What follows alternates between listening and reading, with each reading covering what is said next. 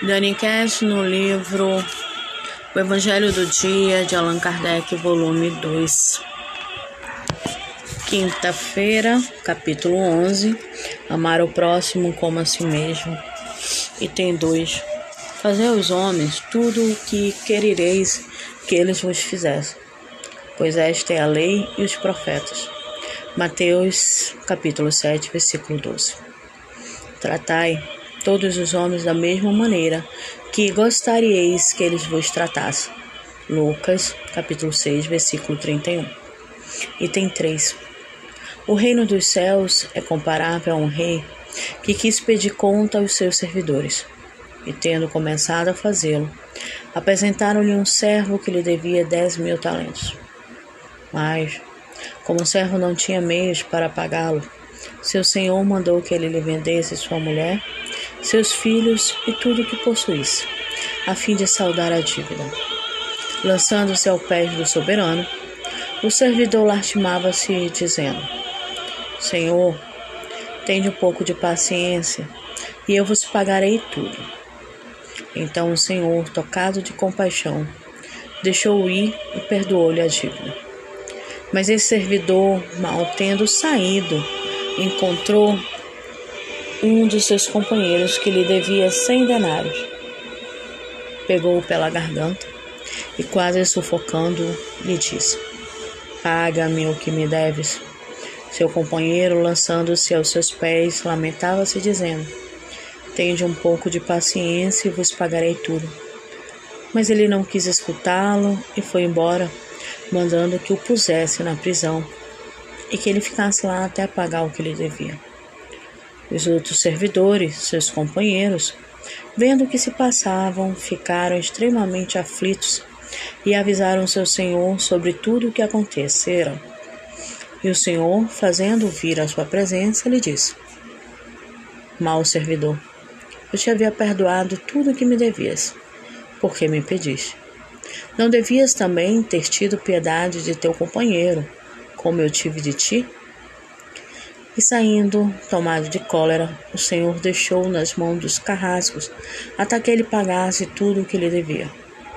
É assim que meu Pai, que está no céu, vos tratará, se cada um de vós não perdoar do fundo do coração as faltas que seu irmão tiver cometido contra vós. Mateus capítulo 18, versículo 23 a 35. Instruções dos Espíritos, a lei do amor item 8. O amor resume inteiramente a doutrina de Jesus, pois é o sentimento mais sublime. Os sentimentos são instintos que evoluem à medida que se atinge o progresso moral. Em sua origem, o homem possui apenas instintos, em seguida, um tanto já corrompido. Possui sensações, mais adiante, instruído e purificado. Passa então a ter sentimentos, o patamar máximo do sentimento é o amor. Não amor no sentido vulgar da palavra, mas aquele sol interior que concentra e reúne em seu foco ardente todas as aspirações e todas as revelações sublimes. A lei do amor substitui o individualismo pela fusão dos seres e elimina as misérias sociais. Feliz daquele que, superando sua individualidade, ama verdadeiramente seus irmãos sofredores. Feliz daquele que ama, pois não conhece as angústias da alma, nem as do corpo. Seus passos são leves, ele vive como se estivesse transportado para fora de si mesmo. Quando Jesus pronunciou a palavra divina, amor, fez estremecer os povos e os mártires, ébrios de esperança, entraram na arena. O Espiritismo vem, por sua vez, pronunciar a segunda palavra do vocabulário divino. Ficai atentos, porque essa palavra ergue a lápida dos túmulos vazios. É a reencarnação que, triunfando sobre a morte, releva ao homem deslumbrado seu patrimônio intelectual. Não é mais aos suplícios que ela o conduz, mas que conquista de seu ser, elevado e transformado. O sangue resgatou o espírito, o espírito deve agora resgatar o homem da matéria. Eu vos disse que, em sua origem, o homem possui apenas instinto. Portanto, aquele em que os instintos predominam está mais perto do ponto de vista do que da chegada. Para alcançar a meta que o homem se destina, é preciso vencer os instintos em favor dos sentimentos. Ou seja, é, pre é preciso aperfeiçoar os sentimentos, sufocando os germes latentes da matéria. Os instintos são a germinação e os embriões dos sentimentos e trazem consigo o progresso, assim como a semente contém-se árvore. Os seres menos avançados são aqueles que, libertando-se pouco a pouco de sua crisálida, continuam escravizados por seus instintos.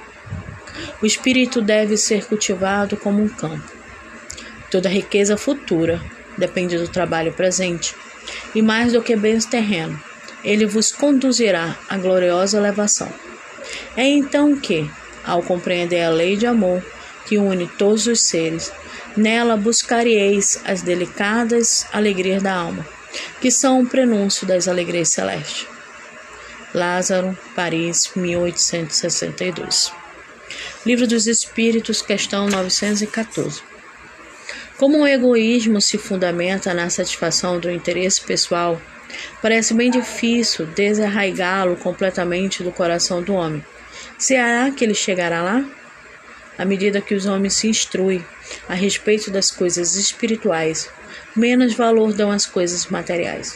Depois é preciso reformar as instituições humanas que o alimentam e ensinam. Isso depende da educação. Questão 915. Sendo inerente à espécie humana, o egoísmo não será sempre um obstáculo ao reinado do bem absoluto na Terra? Está claro que o egoísmo é o vosso mal maior, mas deve ser a inferioridade dos espíritos encarnados na Terra, e não a humanidade em si. Ora, depurando-se por sucessivas encarnações, eles se livram do egoísmo, como de suas outras impurezas. Não tens na terra nenhum homem sem egoísmo e que pratica a caridade? Há mais do que pensais, mas poucos conheceis, porque a virtude é discreta. Se existe um, por que não existirão dez? Se há dez, por que não haverá mil? E assim por diante. Vida plena. O auxílio ao próximo é a oportunidade de conhecer minhas fraquezas e realçar meus pontos fortes? Eu acredito que sim, porque quando colocamos as nossas dificuldades de lado, aprendemos e descobrimos o quanto somos fortes e abençoados, o quanto temos a auxiliar ao outro, e que esse outro nos auxilia muito mais. Prece. Desejo para provar a sinceridade de minhas palavras, que me seja oferecida a ocasião de ser útil aos meus desafetos. Mas, sobretudo, meu Deus, preservar-me de fazê-lo por orgulho ou ostentação, o que me faria perder o fruto de minha ação, porque então eu mereceria que essas palavras do Cristo me fossem aplicadas. Já recebeste vossa recompensa. Que assim seja.